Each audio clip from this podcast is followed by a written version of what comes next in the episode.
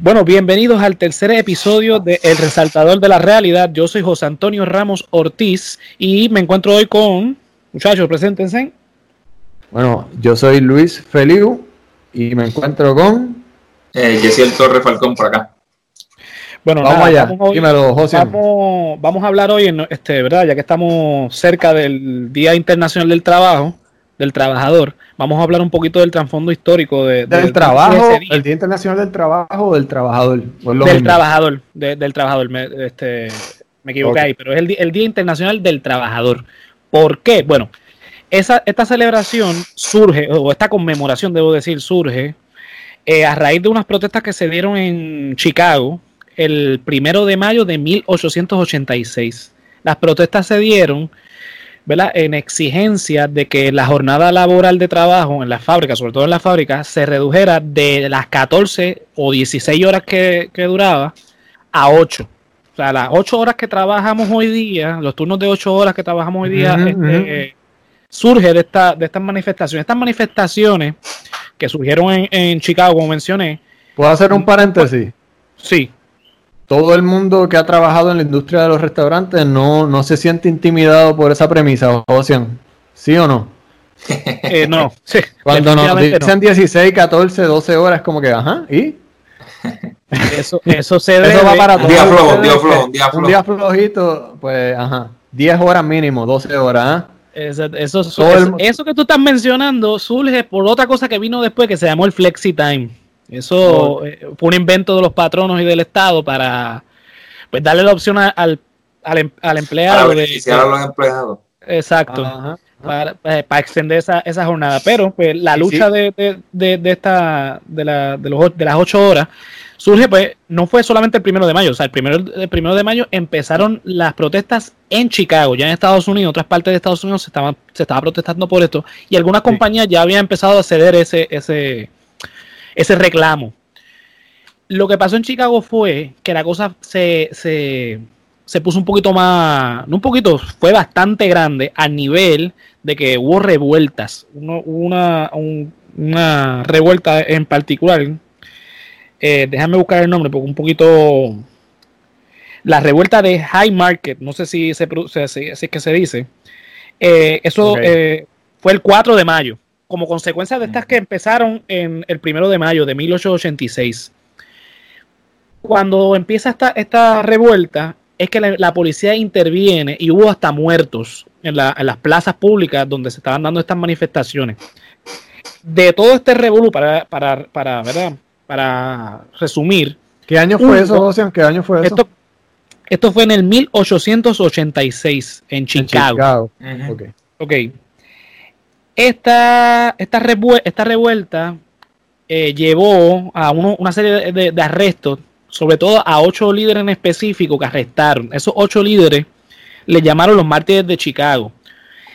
Esos líderes cuya ideología era de izquierda, este, algunos de ellos, creo que fueron cinco en, específico, que los condenaron a muerte y tres, este, los cadena perpetua.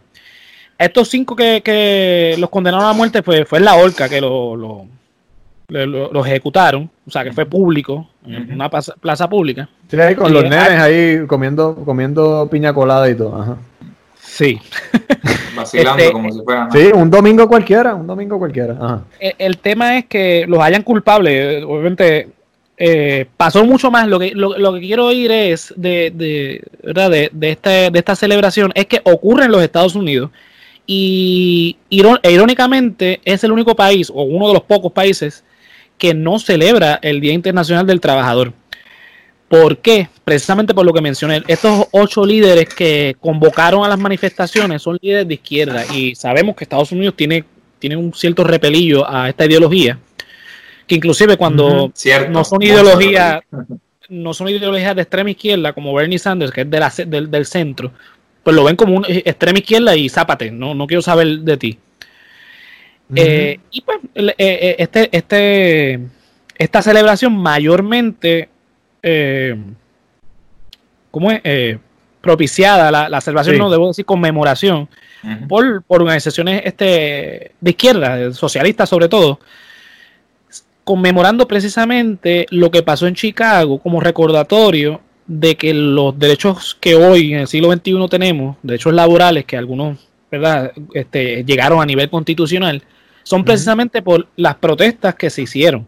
En específico la de, las ocho horas es por, eh, eh, por las protestas de, de, Chicago que estoy mencionando que, eh, que repercuten la celebración del Día Internacional del Trabajador, del Trabajo.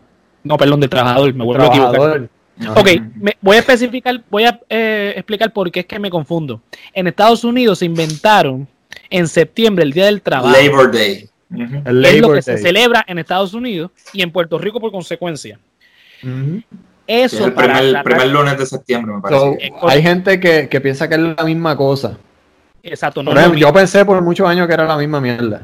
Y no, una, es en, una es en mayo y una es en septiembre y las dos son dos cosas totalmente distintas. Tienen dos contextos eh, históricos diferentes. La, la, celebración del Día Internacional del Trabajo, que tiene el, el, título internacional porque surge de, la, de una organización que se llama la Segunda Internacional. Esa organización era, era una especie de congreso donde diferentes miembros de diferentes países del mundo eh, hacían este, este, este encuentro para discutir temas socialistas, sobre todo en el, este, ¿verdad? Eh, para buscar que el socialismo reinara en, el mundo, por decirlo de alguna manera.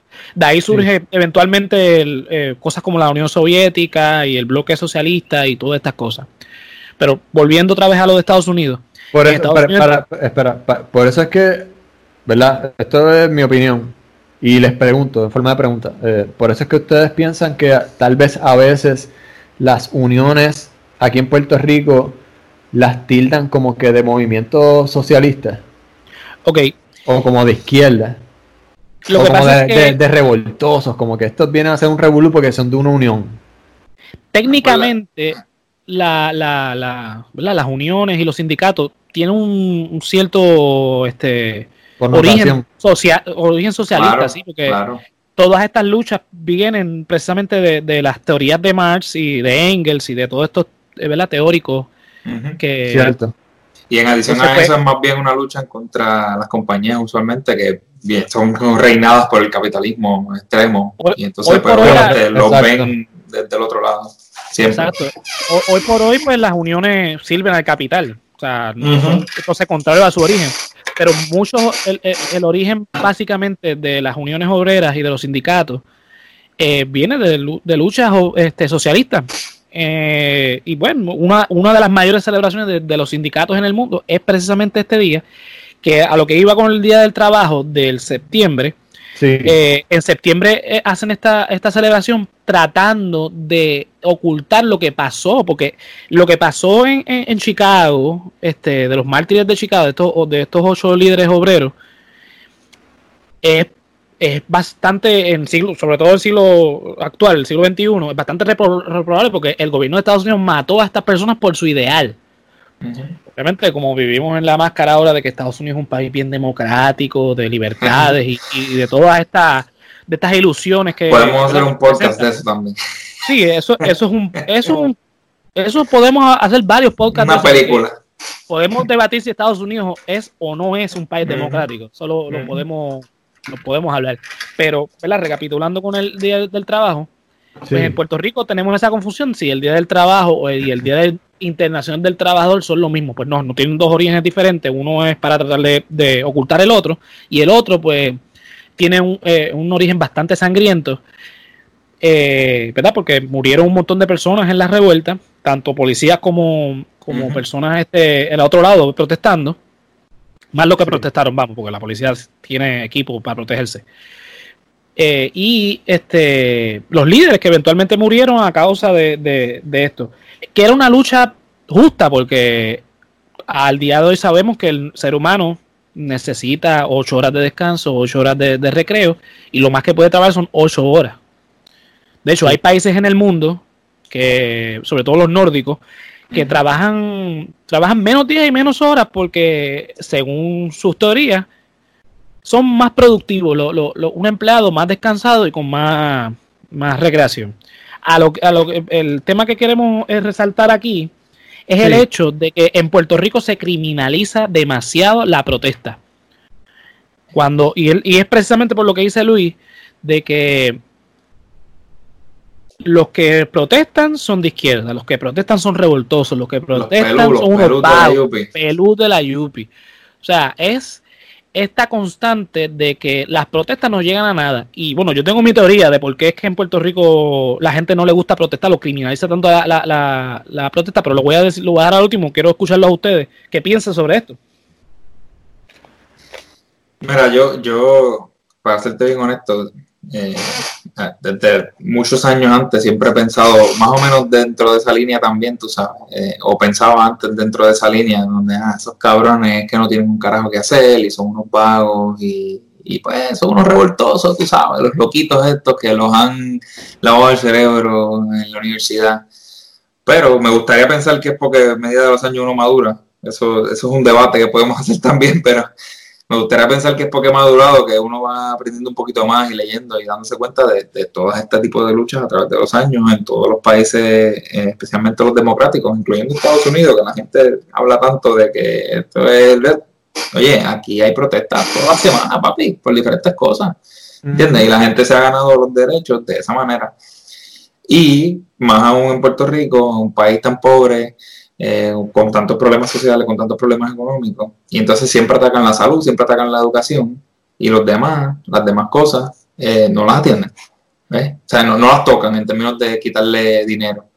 Eh, y obviamente, para mí, una persona que yo, pues, estudié, tengo mi profesión, para mí la educación es lo, que me ha llevado a mí a, no solo ejecutar mi profesión, pero a, ir a mostrar interés por aprender de otras cosas y me parece que esa es la clave para cualquier país del mundo para poder desarrollarse.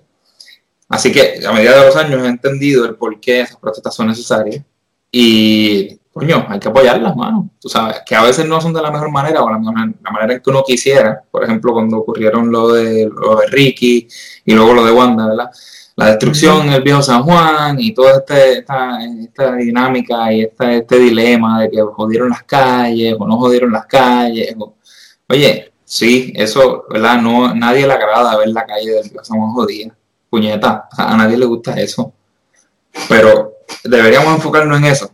O sea, e, e, ese es el problema principal, ese es el problema que va a cobrar todo el mundo. Pues a mí me parece que no.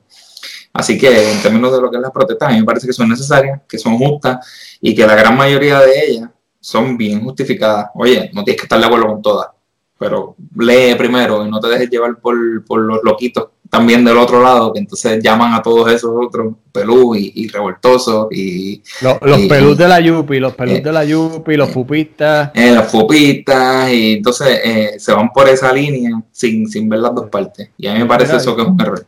Yo, yo, yo estudié en la Yupi de Río Piedra, by the way, del 2003 al 2008. Que yo, yo estudié y crecí eh, todo ese tiempo bajo el, el estigma de, todo lo que es ser el revoltoso de la Yupi. Y en el 2010, en el 2004 hubo una huelga bien intensa, que yo era bien, yo realmente no tengo mucho, mucha memoria de, lo que pasó ahí, pero me recuerdo la del 2010, que aunque ya yo había terminado de estudiar, yo sí eh, participé de la, de, la reyerta del 2010, de la huelga de los 800 dólares. 800 dólares. Yo estuve en esa huelga. Yo estuve en esa huelga porque yo era estudiante, yo creo que estaba en segundo año para esa huelga.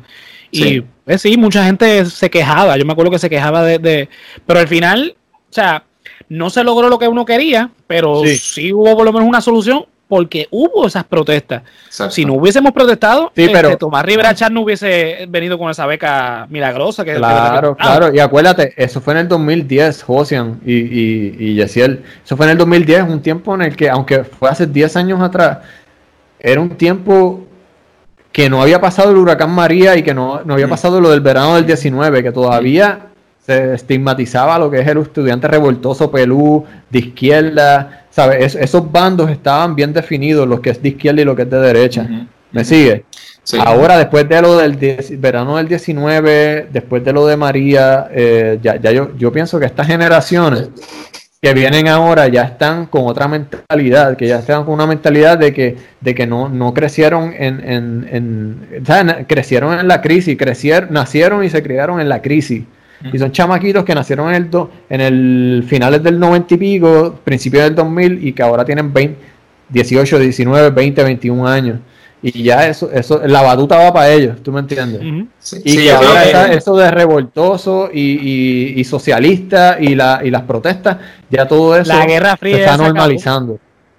Ya se acabó. Pues, yo, yo, creo que, yo creo que la generación nueva está poco a poco aprendiendo también, eh, instruyéndose un poquito más de cómo eh, tú ejercer tu derecho al voto. La, la generación nueva, la generación nueva se, se, se ¿sabes? No le puedes venir con el cuento de la colonia, básicamente. Sí, sí, no, ellos no, se creen el viaje de la colonia.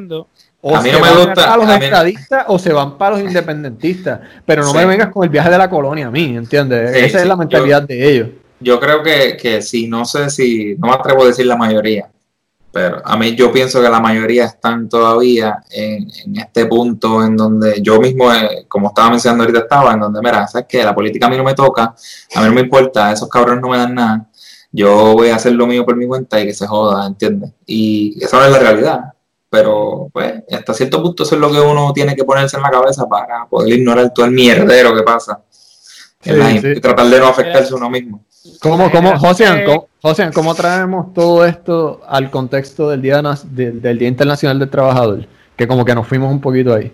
Ok, eh, antes de eso, para ver este, la generación que tú te estabas refiriendo, de la que nació en el 2000 en adelante, perdón, la que nació en el, 95 en adelante, esa generación se llama la generación Z. Nosotros somos millennials. Quiero hacer esa aclaración porque generalmente eh, la gente confunde los millennials con los que nacieron en el 95 en adelante esa generación es lo que tú dices precisamente. Ellos no nacieron con la Guerra Fría. Recuerda que la Guerra Fría acabó en el 91, precisamente el, año en que yo nací, que Yesiel también. Correcto. Este, pues, o sea, no están con este lío de la izquierda y la derecha, el capitalismo, el socialismo, el tercer mundo, el primer mundo, todas estas, estas ideas, que son ideas de antaño. ¿Cómo lo traemos al Día Internacional del Trabajador? Precisamente por eso. Esas protestas que se dieron en Chicago se criminalizaron se criminalizaron porque la gente decía eso no va para ningún lado y que hoy día tenemos una jornada de ocho horas de, por día. Con verdad con las excepciones que mencionamos este ahorita en la industria de la, gastronomía específicamente y con verdad con la reforma laboral de perdón la reforma este, Desforma. Eh, yo, yo, tenía otro nombre, la reforma este, eh, empresarial, porque realmente a quien benefició fue a la empresa, no al movimiento obrero ni a los, a los empleados. Este, ¿verdad? Que, que descojonaron a ciertos derechos de, de, los, de, los, trabajadores en beneficio. La gente se está yendo de Puerto Rico porque no hay trabajo y le quitan beneficio. Exacto. yo no sé qué lógica, ¿verdad? Pero, sí, no, este, por ejemplo, una de las cosas era que, que la, la, ¿verdad? La, las vacaciones te las reducía a siete días, los días por enfermedad siete días. O sea, no, eso no, no, no es lógico. Yo, yo eh, pienso que después de la, después de, de los dos cuatrenios de Roselló Padre, que después vino toda esta, toda esta eh, niebla, neblina de, de Sila, Aníbal, y de momento llegó, de, de momento llegó Fortuño y dijo, ok, Corillo, ley 7, se santiamos a todos estos miles de. Para mí que esa, esa ley 7 de Fortuño fue la que explotó todo esto Exacto, porque se venía, había, había una política pública desde, creo que desde, eh, desde Hernández Colón para acá en contra de, de, estas cosas. O sea, Hernández Colón, Rafael Hernández Colón, que gobernó durante tres periodos, uno, fue en el, este, en el 72 y luego fue eh, eh, a finales de los, o sea, durante los 80. Los 80. O sea, fue Hernández Colón un cuatrenio, dos Hernández, eh, dos este, Carlos Romero Barceló y dos después este Hernández Colón. Hernández Colón era un gobernador neoliberal. ¿Qué significa esto? Es, son, eh, o sea, la ideología neoliberal viene de la idea de lo, de lo privado, o sea, eh, darle más poder a, la empresa privada, quitarle derecho a los empleados, entre otras cosas. O sea, lo, lo que estoy mencionando es lo que, lo que completa el tema. Y pues desde Hernández Colón se están viendo políticas neoliberales en el gobierno de Puerto Rico y obviamente uno de los, de los grandes de este, en esto fue Pedro Rosselló. O sea, empresario con Rosselló, por ejemplo, era una política pública que tenía este ese gobernador eh, referente a, precisamente a lo, que hizo eventualmente Ricky. O sea, Ricky vino a completar el trabajo de, su papá en aquel tiempo. Eh, después de Hernández Colón vino, ¿verdad? Vino esta, perdón, de Pedro Rosselló, que, También, privatizó todo lo que, lo que pudo. Eh, sí, eh, eso tiene unas consecuencias sociales. La privatización tiene unas consecuencias sociales, sobre todo en países pobres como, como el nuestro. O sea, en el, episodio anterior mencionábamos que en Puerto Rico este, la tasa de, de, pobreza es del 40%. En Puerto Rico hay mucha gente pobre. Demasiado. No lo vemos porque como estamos en San Juan y hay muchos edificios bonitos, no, y tenemos, vivimos en la burbuja, tú sabes. Y no, y claro, y una bandera eh, americana en los 78 municipios del país, pues creemos que pues, la cosa es como allá en los estados, pero se nos olvida que en Estados Unidos hay muchos estados que son pobres. Si no, preguntar a la gente de visita. Eh, a Gigi Fernández. Ajá. Eh, no, Gigi Fernández, recuerda que Gigi Fernández todavía está en la, ella piensa que la, que la Guerra Fría existe, que todavía la Unión Soviética existe y que eh, Reagan todavía es presidente de Estados Unidos y pues existe esa, esa guerra entre ambos bloques, el azul y el rojo. Anyway, el punto es que pues desde siempre se ha criminalizado la, la, protesta en los Estados Unidos y en Puerto Rico, pero tienen unas consecuencias que si se llevan, y creo que Puerto Rico ha aprendido, sobre todo porque la generación Z, como mencionaba, como ellos no nacieron con la Guerra Fría, ellos no tienen miedo a nada porque es como dice Luis, nacieron en la crisis. Entonces, ellos no tienen nada que perder. Ellos no tienen nada que perder, pues lo que les queda es protestar. Y lo demostraron, porque déjame decirte, los que, más que los millennials, fueron los, la generación Z la que estuvo en, el Río San Juan protestando, y yo soy testigo de ello porque yo trabajo en el, en San Juan. Yo estoy a dos calles de la fortaleza, trabajando y la mayoría de gente que tú veías eran jóvenes, más jóvenes que yo. Veía gente de mi generación, claro, y gente mayor también, pero los que estuvieron, que mantuvieron la, la, la, la protesta por mucho tiempo, fueron precisamente los jóvenes. Los jóvenes. Y e, e, hicieron la presión suficiente para que entonces Ricardo se diera y dijera, mira, te voy a renunciar porque evidentemente hay un descontento en el pueblo, evidentemente, obviamente. desde, que, salió electo. Vamos, que él salió electo. 40%. Algo así, eh, el dato te lo debo, eh, pero sí es menos del 50%. O sea, era no, no, una mayoría. No solo es una generación que, nació en la crisis, Josian, este, es una generación que, le, que es como nosotros, ok, ustedes nacieron en el 91, yo nací en el 84, pero como quiera, a todos nosotros nos vendieron la idea a nuestros padres de que, ok, tienes que ir a la universidad, tienes que estudiar y que cuando te gradúes vas a conseguir un trabajo y vas a estar Chile. carrera ahí. Y trabajas 30 años y te, te, retiras y de casa, tienes hijos, tienes una hipoteca, el sueño. Exacto, exacto. Estos chamaquitos eh, les vendieron eso y se les dieron trataron de vender eso. Les trataron de vender eso y a mitad de camino se dieron cuenta de que la realidad no es, no es tal.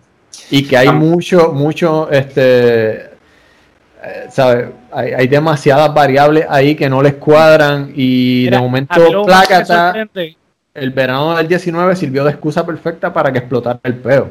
A, mí, a mí lo que me sorprende de esta generación es que tiene interés en la historia, cosa que generaciones previas a las nuestras no. Ellos tienen interés en la historia y por eso es que se dieron cuenta que la protesta era su mejor herramienta a través de la historia. O sea, ningún derecho que usted tiene, el, hecho de que usted vote hoy día, que las mujeres voten, que los, la gente pobre vote, que cualquiera vote, es porque hubo protesta, porque alguien estuvo ahí. en Puerto Rico, por ejemplo. Que de hecho, hasta Estados Unidos, que se declara como este país tan democrático, o sea, esas pendejas se fueron antiel, ¿me entiendes? El movimiento de los derechos civiles, eso no, eso no fue hace 200 años, ¿me entiendes? Exacto, eso es reciente, reciente del siglo XX. Y todavía hay mucha lucha. Ah, hay mucho los derechos civiles, los derechos laborales, todos los derechos humanos, vamos, todos los derechos no vienen aislados. O sea, el hecho de que, por ejemplo, Estados Unidos sea una república de la forma en que está construida se debe, entre otras cosas, a la Revolución Francesa. Pues claro. Eh, eh, el hecho de que en Puerto Rico votemos es porque aquí, o sea, bajo España no teníamos ese derecho. Viene Estados Unidos, como ya ellos habían luchado por ese derecho, pues nos traen ese derecho, pero ese derecho no es absoluto tampoco. Aquí, aquí quienes empezaron a votar fueron los, los que sabían leer y escribir o que tenían propiedades que eran mayores, obviamente, siempre eh, que eran, eh, eh, ¿verdad? Tienen que tener 18 años o más, pero tenían que tener propiedades, tenían que saber leer y escribir, las mujeres no podían votar. Y eso fue, entonces, cuando existió el sufragio universal en Puerto Rico para los hombres, que dan, conceden entonces el sufragio a las mujeres, es con las mismas limitaciones que empezaron con los hombres. Tenían que tener, saber leer, escribir estar casadas. O sea, habían, habían ciertas, ciertas condiciones. No fue hasta a, mucho después que entonces las mujeres pueden votar de, eh, por el mero hecho de, ser una ciudadana más de, la nación. Eso viene precisamente por las, eh, las protestas. Pero en Puerto Rico particularmente, esto, esto pasa en todos los países, pero en Puerto Rico particularmente hay una este una criminalización de, la protesta, porque en Puerto Rico hay miedo a la protesta. Me explico, mi teoría. Mi teoría histórica es la siguiente. En Puerto Rico, voy a hablar un poco del estatus, pero tiene que ver con eso. Desde que Puerto Rico es una colonia española y eh, durante esa historia hubo intentos por eh, separarse de España, ya sea por parte de los esclavos, por parte de, líderes independentistas, como lo, que pasó en el, en el Grito del Ares el gobierno reprimía de manera violenta a estas personas. En el caso del grito del Are, que fue en 1868, las represiones fueron tantas que no solamente arrestaron independentistas, arrestaron también autonomistas que no tenían nada que ver con este movimiento, los arrestaron, los torturaron e inclusive los mataron. Entonces yo creo que en el subconsciente histórico de la gente ha, eh, tenido ese temor de desafiar al gobierno porque lo puede reprimir. Y no se vayan lejos. Durante el tiempo, o sea, después de esto que entra a Estados Unidos en 1898, esa represión contra el independentismo siguió. O sea, oh, las carpetas, lo, que llaman las carpetas, no sé si ustedes tengan conocimiento de lo que son, duraron hasta los años 90. El carpeteo duró hasta los años 90 del siglo pasado. O sea, fue Pedro Rosselló González, gobernador de Puerto Rico en ese entonces, el que anuló esa práctica que sabemos que todavía existe todavía existe, eh, la anuló entre comillas, como dice, como hace. Claro, entre comillas, porque sabemos pero todos sabemos que sí, todo eso existe todavía. Eh, de hecho, estaba, estaba los otros días acordándome de algo bien interesante. No sé si ustedes se acuerdan em, de la hija de Chemo Soto, que quería poner Lorna Soto, que quería hacer un parque con el nombre. Eh, homenajeando ¿verdad? Al, al, al, líder de los policías que, que lideró la, la, matanza de, del Cerro Maravilla. Y el mismo policía la llamó y le dijo, mira, quita mi nombre de ahí, yo no quiero estar envuelto en eso, te lo agradezco, pero no. Yo no me acuerdo que, haya, sido, me acuerdo de, de, la noticia, pero no me acuerdo que haya sido el policía del Cerro Maravilla. No, no, no, no, no tengo la, la, noticia muy clara, pero sí, sé de qué noticia estás hablando. Hubo un caso así este. Y vamos, era, un este parque que, estaban inaugurando, entonces Lorna Soto le puso el nombre de uno de los policías, que según entiendo era el líder de los policías en ese entonces, en lo del Cerro Maravilla. Y él mismo la llamó y le dijo que no, que no. Entonces, eh, eso, eso es todo un ejemplo de, la, de la, cultura desmemoriada del puertorriqueño. Es como que esto pasó en los 80, Corillo. Esto pasó. ¿Cuándo pasó lo del Cerro Maravilla? ¿Siete el, pico? El Cerro, el Cerro Maravilla pasó el 24, 24 eh, perdón, 25 de julio del 78. bajo la gobernación de, Carlos Romero Barceló. Barceló. Esto fue los otros días. Todo el mundo que se acuerda de eso está vivo. Un ejemplo, tú estás dando un ejemplo perfecto de la represión contra el, este, la protesta, porque el Cerro Maravilla se da en contexto de un gobernador que odia a los independentistas y su odio es, bastante evidente. y obviamente se orquestó esta matanza a estos dos líderes, a estos, dos muchachos que eran miembros, me parece que de la FUPI, la FUPI es la Federación Universitaria Pro Independencia, que generalmente están en la Universidad de Puerto Rico, en Río Piedras particularmente. Y de ahí vienen los fupistas. Exacto. Eh, eh, a, lo que me, a lo que voy es que el Estado reprime al que es independentista y generalmente en Puerto Rico el independentista es el que protesta. Si vamos a las protestas, si ustedes han tenido la oportunidad de ir a una protesta en Puerto Rico, y esto viene desde que, lo hacía el colonizador, ¿no? El colonizador cuando llegó fue el que comenzó, bueno, exacto. desde, España, y después de, después de los últimos de, a los últimos de lo que sería el siglo XIX y luego Estados Unidos lo continuó y eh, también vamos hasta el 52 que nos dieron supuestamente para, para darle una idea a la gente la bandera que hoy, esta bandera que ustedes ven acá en la parte de atrás, no sé si en el video se, se puede apreciar, pero hay una bandera de Puerto Rico. Sí. Esa bandera, del color que fuese tener el triángulo, no importa qué, qué, tonalidad, era ilegal hasta 1952. En 1952 es que se legaliza esa bandera. El tener esa bandera era nada más la excusa perfecta para arrestar a alguien. Tú tenías una bandera, un policía te podía arrestar era, era símbolo de una revolución independentista. Era, eso es símbolo, era símbolo de sublevación, era lo que le, llevaban ellos. Creo que hubieron, hubo, perdón, que hubo una, una, este, unas olimpiadas eh, que eh, Puerto Rico tuvo que, desfilar con una bandera blanca. Como si se estuviesen con el escudo, de, eh, con el escudo, la bandera blanca con el escudo de Puerto Rico, porque no podían ser representados por la bandera. el 48. Exacto. Ya sea azul celeste, azul, eh, azul sí, sí, ese, importaba, era la bandera. es otro debate que podemos tener más adelante, pero el hecho es que la bandera representaba el símbolo de sublevación. ¿Por qué? Porque esa bandera la diseñaron los independentistas y era su, su símbolo. Y Muñoz Marín, en un este en una jugada estratégica política muy brillante, decidió tomar el, la melodía del himno de los independentistas y la bandera de los independentistas y utilizarlos para el gobierno que él estaba supuestamente creando, llamado Estado Libre Asociado, lo que sea que signifique eso. todavía, todavía, nos estamos eh, rascando la cabeza como los monos, así como que, ¿qué carajo? Ok, pues dale. Nadie sabe. es, es, es, el embeleco más grande que se ha hecho en la historia de los Estados Unidos y de Puerto Rico.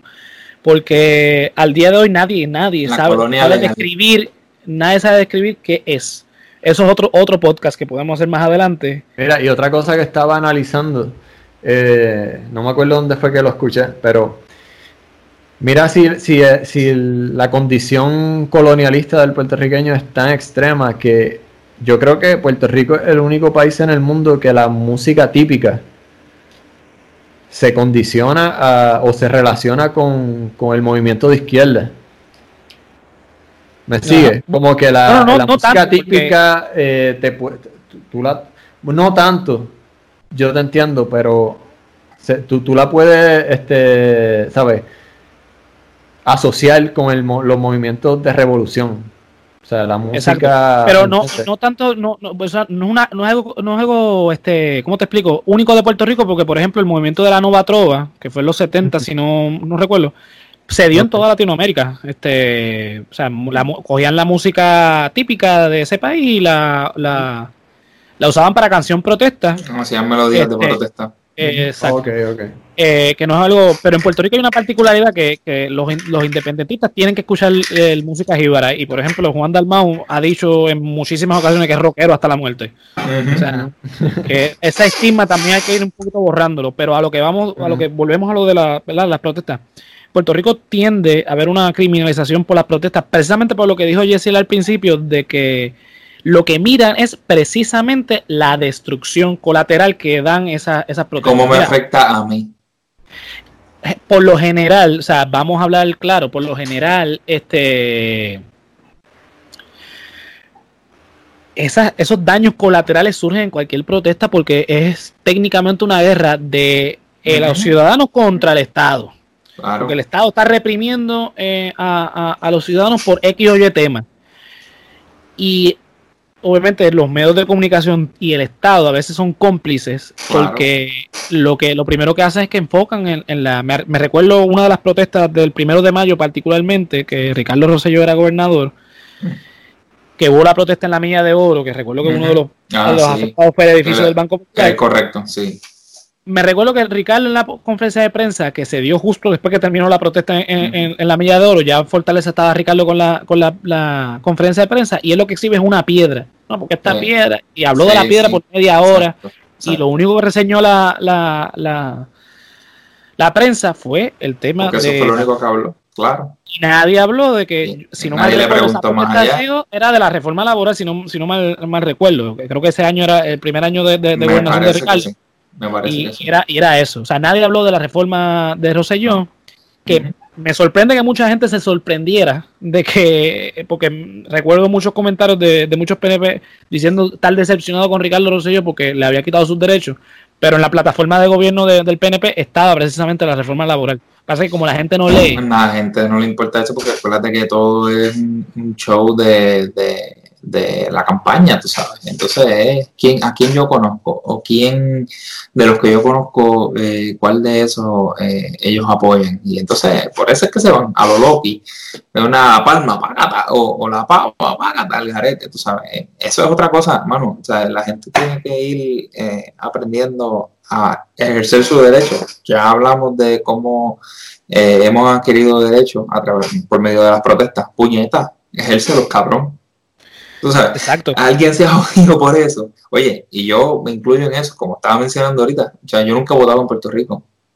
Pues yo tuve dos oportunidades, me parece, y pues, nada, no me importa, ¿entiendes? No me importa, es una mierda, eh, eso no me afecta. ¿Y estas elecciones, vas a votar o no? bueno, en Puerto Rico no puedo, pero acá sí. Y ya yo voté en los midterms también, este, acá en Estados Unidos. Sí, estas elecciones acá en Puerto Rico van a ser sumamente interesantes. En Estados Unidos también, pero aquí en Puerto Rico hay una particularidad que no es Estados Unidos, que son los partidos políticos. bueno, yo no tenemos los, los, partidos grandes, como el Partido Popular y el Partido No Progresista. Tenemos a, al pequeñito que siempre está, que es el PIB. El PIB. Y tenemos a los nuevos, que es Movimiento eh, Victoria Ciudadana y este Proyecto Dignidad, creo que es el, el otro partido. Vamos a volver. Este, eh, eh, en Puerto Rico está esa criminalización, ¿verdad? Vuelvo e insisto en eso, ¿verdad? Por miedo, ya sea por la razón que sea. Generalmente porque vinculamos a las protestas con los independentistas y en Puerto Rico hay un temor bastante grande a la independencia. En Puerto Rico equivocadamente vinculamos los independentistas con la izquierda eh, como socialistas. Todavía vivimos esa guerra fría. Exacto, Comunista, socialista si eres independentista, eres comunista, eres socialista, apoyas a Fidel Castro, apoyas a Hugo Chávez, vete para eh, vete Cuba, vete para Venezuela. Eh, sí, el pensamiento de, de, la Gigi Fernández de la vida y de la Miriam, Miriam Ramírez de la vida. Ramírez, esa señora. Mujeres que todavía, al igual que otros analistas políticos en Puerto Rico que viven todavía en la Guerra Fría, ah, que nadie les informó los de la vida, Ajá. Que nadie les informó que la, la, el muro de Berlín se tumbó ya hace más de wow, 30 años ya. Eh, eh, sí, el, muro de Berlín se tumbó en el 89, sí, 89, y en el 91 se disolvió la Unión Soviética. Ahí fue que se acabó la, la, Guerra Fría, señores. Así que ya esa idea del, del, socialismo como ese cuco que nos va a invadir y nos va a hacer bien pobres, mire, déjenlo atrás. Eh, a que hay ciento y pico países en el cabrón mundo. Y, sobre todo la idea de que el independentista es socialista, porque Alessandra Lúgaro ha dicho públicamente que cree en la independencia y ella no es socialista. ella se ve en su discurso que es de derecha. Quizá un poquito de centro, pero no es de izquierda, mano. Y entonces, por eso es que, eh, por eso es que precisamente la generación Z no ve la protesta como algo malo porque no lo vinculan con la izquierda, no lo vinculan con los independentistas, lo vinculan como algo adquirido. Derecho algo justo para protestar, porque tienen que protestar porque necesitan condiciones de vida decentes. Y a mí me parece que también la, la, era de la tecnología que nos permite estar más conectados y leer un poco más, instruirse un poco más, también ha ayudado desde esa perspectiva. Eh, eh, acuérdate que muchos de estos chamaquitos no este, terminaron de estudiar y muchos de ellos con carreras profesionales. Acuérdate, está el estereotipo este de que terminaste de estudiar eh, tienes tu bachillerato y el bachillerato no te sirve de nada. Y tienes que trabajar en un restaurante, en un fast food, para completar este, de, cubrir tus deudas. Para vivir. Para vivir, exacto. No, no es lo que te vendieron. Sí, no, eso sucede a menudo y, más en Puerto Rico en donde se siguen, eh, sigue existiendo la escasez de trabajo e incluso trabajos profesionales, tú sabes, no porque que no, no trabajo por ahí eh, puedes conseguirlo, pero tampoco de la generación Z no están este, envueltos en esto de, las uniones ni los sindicatos, es como que salí de estudiar por un trabajo bien mierda y mis condiciones de trabajo son nefastas y pues tengo que sobrevivir, que es la que hay, vamos a protestar. Y parte del problema también tú, estuviste trabajando conmigo en un restaurante, tú sabes de lo que yo te hablo. Todos mis trabajos después de la universidad han sido ¿Qué, sindicato y qué unión de mierda de qué? No, esto es cada uno campea por su, por su respeto. Ajá, como que- De- eh, de- eh, ¿verdad? Por Tomando la línea de lo que estaba diciendo internacionales del trabajador o del trabajo son como que tú- ustedes no lo notan un poco este irrelevantes, como que el Día Internacional del Trabajador, cuando yo No, me tra- he jodido trabajando todo por 10 años, aguantándole mierda a gente sin uniones, sin sindicatos, y, ese- cuáles, son mis, idea- cuáles son mis derechos, ¿entiendes? Esa idea proviene precisamente de lo que tú dijiste al principio. Tú vinculabas el Día Internacional del Trabajo con el Día de, perdón, del Día el- del Trabajador con el Día del Trabajo ya de los Estados Unidos. Con el Labor Day. que se- ajá. Exacto, entonces tú no, la- tú, no, tú no lo veías vinculante hasta, por ejemplo, que te dije yo hoy, que esto viene precisamente por las luchas que todavía siguen vigentes. Y tomando lo que dice Yesiel de la escasez de trabajo, en Puerto Rico no es que haya tanta escasez de trabajo, es que los pocos trabajos que hay, o los trabajos que hay, debo decir, son trabajos que pagan 7.25. Por eso Y se- hay- va una cosa de Y la hay mano de la mucho, exacto, y hay mucho, eh, lo que dice Luis, tú te gradúas con un bachillerato, yo por ejemplo tengo un bachillerato en ciencias políticas, y si yo quiero trabajar en algo relacionado a lo que yo estudié, tengo que, tendría que hacer mi doctorado para aspirar a mucho a ser profesor en la universidad, y sabemos que los profesores en la universidad en Puerto Rico no ganan mucho. Yo tengo, yo tengo mi vida profesional, yo, yo soy un profesional, pero no en ciencias políticas. exacto. O sea, eh, eh, no em- eh, yo no ejerzo, o sea, aparte de esto de este podcast, yo no ejerzo la ciencia política. Exacto, Claro. y eso es lo que te quiero decir. Y entonces a mí me parece que, que hay varios empleos disponibles. Entonces ponle que hayan 100 empleos disponibles y 200 personas graduándose, buscando empleo como los locos. Pues por supuesto que te van a ofrecer una mierda, tú sabes. Yo tengo panas que están trabajando en, la- en las manufactureras y, y farmacéuticas y les pagan una mierda, ¿me entiendes? Y son profesionales con su bachillerato de ingeniería y eh, no significa nada. ¿Por qué? Porque si él dice que no, papi, hay 50 detrás de él que están dispuestos a coger lo que sea.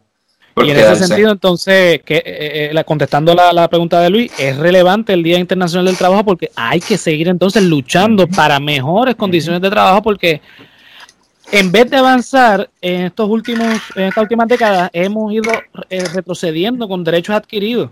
Y en Puerto Rico lo vimos tan reciente como el este 2017, ¿verdad? Es decir, cuando Ricardo Rosselló tomó posesión eh, su cuatrenio, lo primero que él legisló fue la reforma empresarial, como le llamo yo, la reforma laboral, como le llama Manuel Natal y otra- otras personas, y lo que hizo fue restarle de un montón de derechos adquiridos a un montón de empleados en la empresa privada. Correcto. Y, o sea, por Eso es, y, y hay un descontento bastante grande Y a ese eso fue es yo lo creo que la lo primero que descontentó a muchas personas que vimos protestando en el verano del 19. Sí, que eso no O sea, estaba en el plan, plan, plan, plan. Eso estaba, eso era una agenda oculta del. No, él, él, él había hablado de reformas. Y ese, ese es lo que estábamos hablando Sí, ahorita. pero lo que eh, quiero decir es que nos tomó por sorpresa porque esto no era como se pintaba. Sí, sí, no, a mucha gente sí, porque como Lo-. Exacto, eh, lo- como dije ahorita, como dije ahorita, la reforma laboral estaba en el plan de, de, de Rosselló, yo la leí, pero la mayoría de los puertorriqueños no leen la- las plataformas de gobierno tan importantes que son en el momento de campaña. Más allá de los debates, más allá de la campaña en televisión, en radio y en prensa escrita, lo más importante es la plataforma de gobierno y están disponibles en internet. La, la- Oye. la de Rosselló, me recuerdo que el, el- el link era www.planparapuertorico.com y la reforma laboral estaba ahí. Estaba ahí y estaba desglosada tan, tan, tal cual él la, la, la planteó. él, él to- todas las promesas de campaña, mientras pudo, las cumplió. Lo que pasa es que tuvo que renunciar. Como está haciendo el cabrón de acá. Exacto. Lo que Ah, pasa pues. es que esa, e- esa, eh, la, lo- lo- o sea, la reforma laboral son esos, esas promesas de campaña que no digo en el video. En el video me muestro con la familia, y me, me muestro con este eh, bonito. En la iglesia, en la iglesia, importante. Y entonces, mientras tanto, los panas míos le, le tiran fango a la, a, a- oposición y entonces la gente vota por mí. No se dieron cuenta que votaron por la reforma laboral, que fue lo que pasó. Por Mira, eso es importante la protesta. Este, mira, José, este, ¿cómo tú crees que este primero de mayo eh, los puertorriqueños tomen el Día Internacional del Trabajador? ¿Se van a acordar o va a pasar desapercibido porque no, la gente No está pasar. trabajando?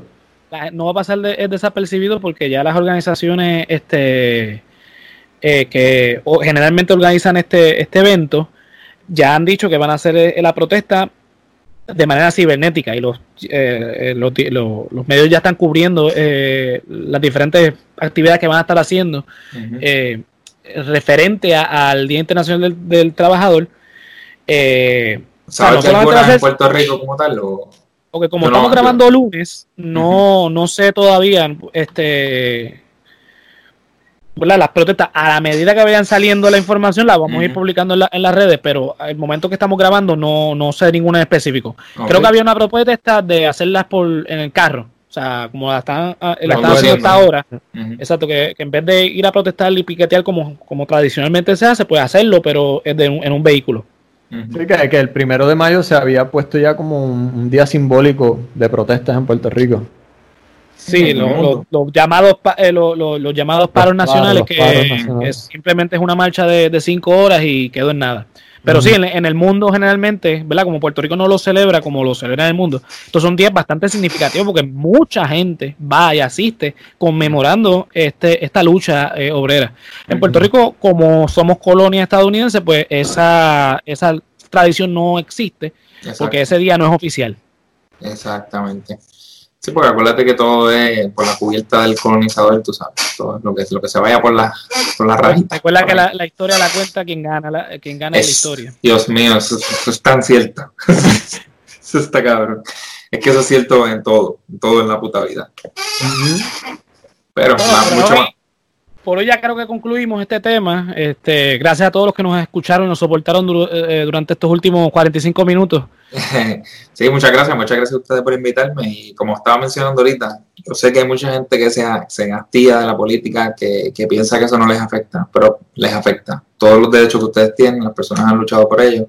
Y por favor, vaya y saque su tarjeta electoral tómense unas horas a la semana, yo sé que es difícil, pero tómense unas horas a la semana para estudiar a los candidatos, eh, verifique los candidatos en su pueblo, los representantes, los, senadores, y estudienlos un poco y tome una decisión consciente de ir a votar por una persona que usted piense que le va a ayudar a la población en general. No el que le conviene a ti, no el que le va a dar trabajo a tu primo, el que va a ayudar al país.